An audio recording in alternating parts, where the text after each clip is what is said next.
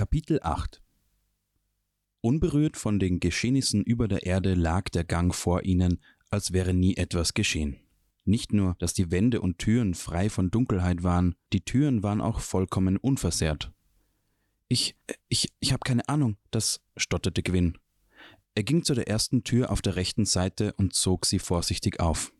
Die Tür gab ein leises Knarren von sich, als beschwerte sie sich darüber, dass er sie aus ihrem Schlummer geweckt hatte. Lehrräume im Keller? Torwald hob eine Braue und schüttelte verwirrt den Kopf. Der Raum war gesäumt von deckenhohen Regalen, in denen neben Büchern allerhand Gerätschaften standen, von denen Gwyn viele unbekannt waren. In der Mitte des Raumes standen Reihen an Schulbänken, die aussahen, als würden sie nur darauf warten, dass Novizen sich darauf niederließen, um zu lernen. Wahrscheinlich handelte es sich um einen Raum, in dem Alchemie unterrichtet worden war. Am liebsten hätte Gwyn sich die Bücher und Gegenstände näher angesehen, wenn da nicht die Sache mit den Wölfen gewesen wäre. Ihn schauderte es. Er vermochte nicht zu sagen, was ihn mehr grauste, der Anblick des Klosters oben oder diese Räume, in denen der Lauf der Dinge angehalten zu sein schien. Sie schlichen von Raum zu Raum, immer darauf gefasst, hinter der nächsten Tür einen goldenen Wolf anzutreffen, doch mit jedem weiteren Raum, den sie unbehelligt betreten konnten, entspannte sich Gwyn ein wenig mehr. Gerade wollte Torwald die nächste Tür öffnen, als sie etwas hörten. Sofort spannte sich jeder Muskel in Quinn an. Wie erstarrt blieben sie stehen und lauschten. Eindeutig, den lauter werdenden Stimmen nach zu urteilen, näherten sich ihnen mindestens zwei Wölfe. Gwyn konnte das Entsetzen von Torvalds Augen ablesen. Was machen wir jetzt? fragte er ihn so leise wie möglich. Torwald nickte auf die Tür zu. Hastig verschwanden sie hinter der Tür und zogen sie hinter sich zu. Sie waren in einem Raum gelandet, in dem sich deckenhohe Regale aneinanderreihten. Hinter der letzten der Regalreihen gingen sie in Deckung. Auch wenn sie das Licht aus der Mondkugel eigentlich nicht verraten konnte, löschte Quinn es sicherheitshalber. Quinn lauschte angestrengt. Das Rauschen in seinen Ohren machte es ihm fast unmöglich, etwas zu hören, und doch nahm er wahr, wie sich die Stimmen der Tür näherten. Quinn konnte sich gerade noch ein verräterisches Keuchen verkneifen, als die Tür aufsprang. Such die Regale ab.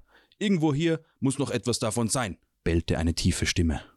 Gwyn konnte hören, wie sich die Wölfe durch die Regale bewegten. Torwald starrte ihn mit weit aufgerissenen Augen an. Sie saßen in der Falle. Nie im Leben konnten sie gegen drei Wölfe bestehen. Fieberhaft sah Quinn sich um. Sein Blick wanderte über den Inhalt der Regale. Sie waren in einer Art Vorratsraum gelandet. Den Gefäßen nach zu urteilen, wurden hier die Zutaten für Tränke, Tinkturen und dergleichen gelagert. Ein schmales Gefäß zog Gwynns Aufmerksamkeit auf sich. Sein Magen machte einen Hüpfer. Es war zwar gewagt, aber es könnte funktionieren. So schnell er konnte, richtete er sich auf und griff nach dem Gefäß. Dann ging er wieder neben Torwald in Deckung, der ihn nur verständnislos ansah. Behutsam öffnete Quinn den Deckel. Ein beißender Geruch breitete sich aus. Torwald erbleichte. Quinn schloss die Augen und leerte seinen Geist, um einen schweren weißen Nebel aus dem Gefäß aufsteigen zu lassen. In Windeseile breitete sich der Übelkeit erregende Dunst im Keller aus. Nur mit Mühe gelang es ihnen, ihren Husten zu unterdrücken. Da stimmt was nicht, stieß der erste der Legionäre unter lauten Keuchen hervor. Cerberus-Dampf! Das ist Cerberus-Dampf, ihr Narren! Schnell raus hier! Wie von der Götterbiene gestochen, flüchteten die drei Wölfe. Quinn hörte, wie sie auf ihrer überstürzten Flucht beinahe ein Regal umgerissen hätten. Einige Gefäße waren klirrend zu Boden gefallen und zerschellt. Purpurne Flüssigkeit mischte sich mit gelbem Pulver und fing an zu dampfen. Als die Schritte draußen auf dem Gang verhallt waren, gab Quinn Torwald ein Zeichen. Wir sollten auch besser hier raus. Wer weiß schon, was da zu Bruch gegangen ist. Könnte recht ungemütlich hier drin werden, krächzte er. Quinn musste die Mondkugel entflammen, um bei all dem Dunst überhaupt etwas sehen zu können. Unter starkem Husten tastete er sich durch den Raum zur Tür hinaus. Sie eilten den Gang entlang, bis sie den Nebel hinter sich gelassen hatten. Cerberus Dampf, was hast du getan? fragt ihn Torwald keuchend. Uns gerettet. Quinn entkorkte einen Manatrank und nahm einen kräftigen Schluck. Wir müssen uns beeilen, bevor die goldenen Wölfe zurückkehren, um etwas gegen den Cerberus-Dampf zu unternehmen. Quinn konnte sich ein Grinsen nicht verkneifen. Torwald hob eine Braue. Das, das ist doch nicht etwa wirklich Cerberus-Dampf gewesen, oder? Meinst du, ich will uns umbringen? Quinn sah ihn feixend an. Natürlich nicht. Das war Segelkrenn, nichts weiter, völlig harmlos. Bis auf den stechenden Gestank vielleicht. Den haben die beiden Rübenarten glücklicherweise gemeinsam. Deswegen werden sie auch so gern miteinander verwechselt.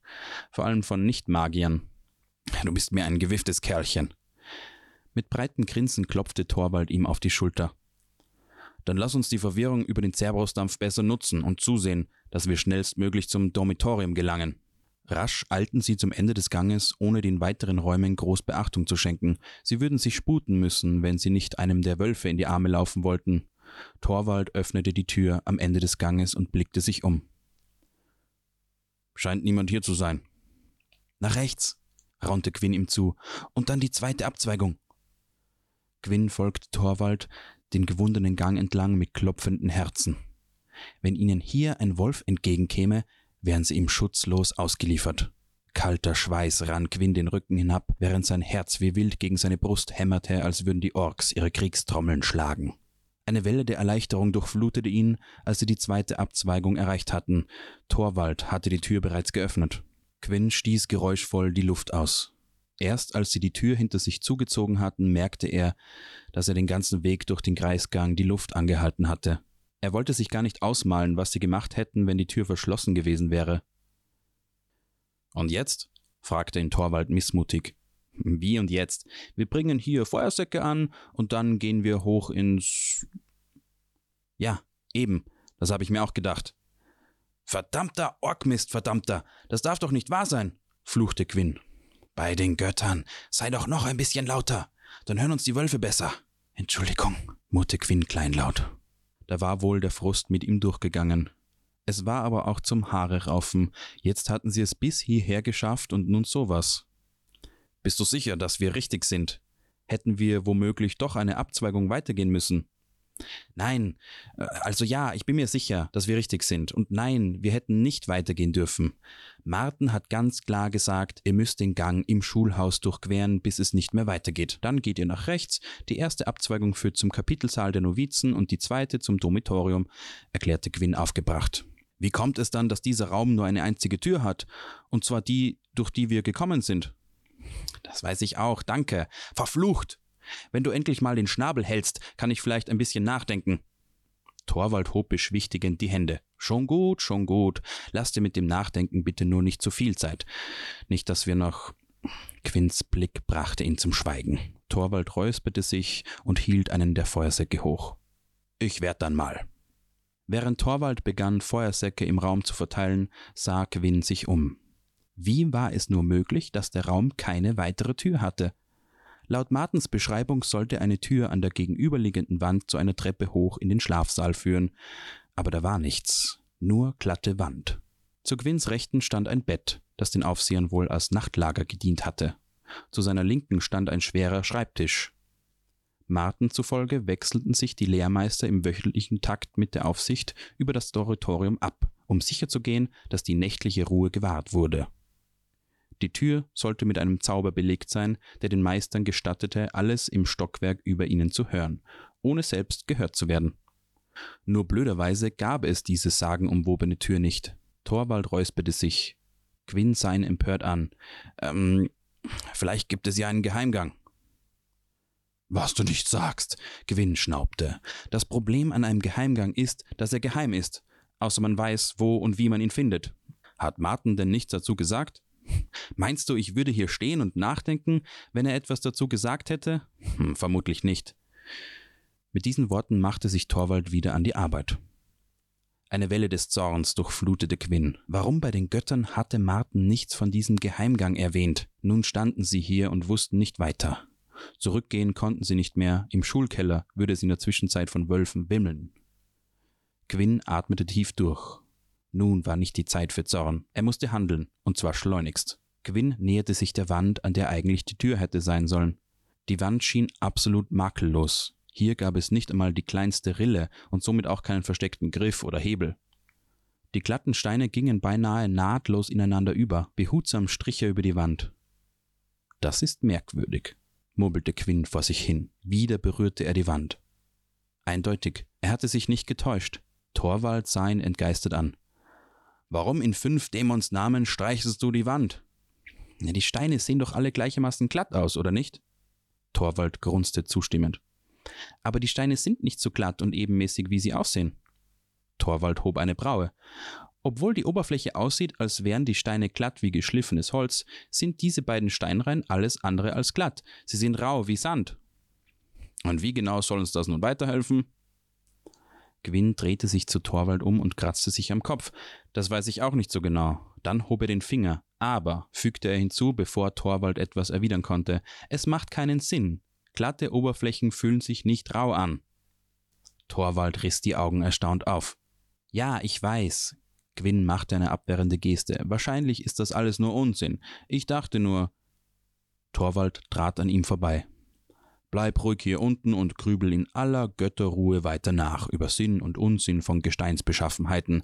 Ich werde so lange in den Schlafsaal gehen und die Feuersäcke anbringen. Gwyn drehte sich um und sah, wie Torwald eine Tür öffnete.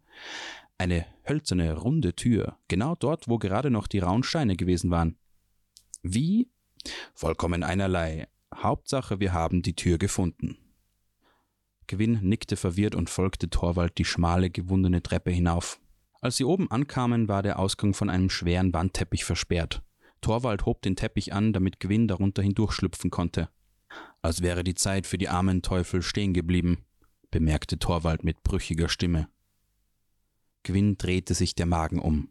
Noch immer starrten die Novizen mit schreckgeweiteten Augen zum abnehmenden Mond hinauf.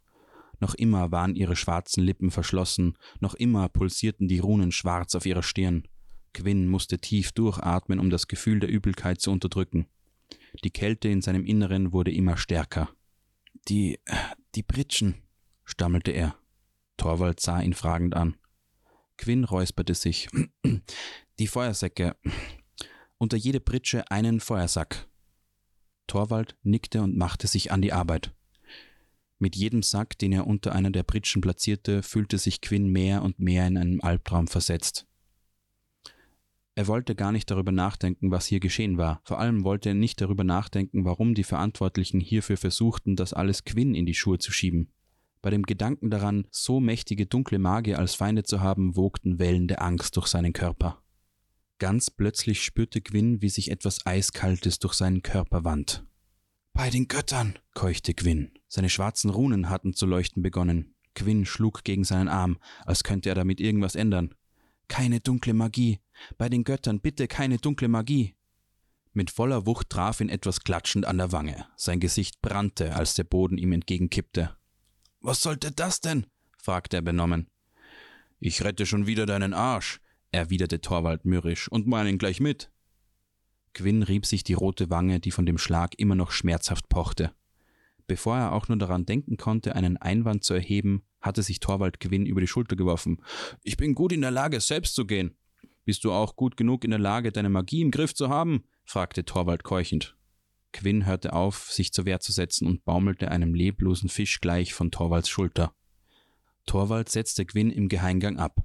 Warte hier, ich bin gleich wieder da. Und versuche, wenn möglich, nicht zu einer dunklen Bestie zu werden. Was hast du? Doch der Hühne war längst außer Hörweite. Abgeschirmt vom Anblick der Novizen kam Quinn allmählich wieder zur Besinnung. Es bereitete ihm große Angst, wie viel Macht die dunkle Magie immer noch über ihn ausübte, besonders an diesem Ort. Fast als wäre Malek selbst für all das hier verantwortlich und würde nach ihm rufen. Sein Herz machte einen Satz, als er hörte, wie sich Schritte näherten. Ah, du bist es nur, keuchte Quinn erleichtert.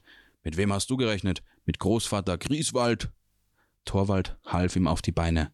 Noch bevor Quinn fragen konnte, was Torwald getan hatte, hörte er Stimmen. Feuer! Feuer! Ich glaube, wir sollten besser abhauen.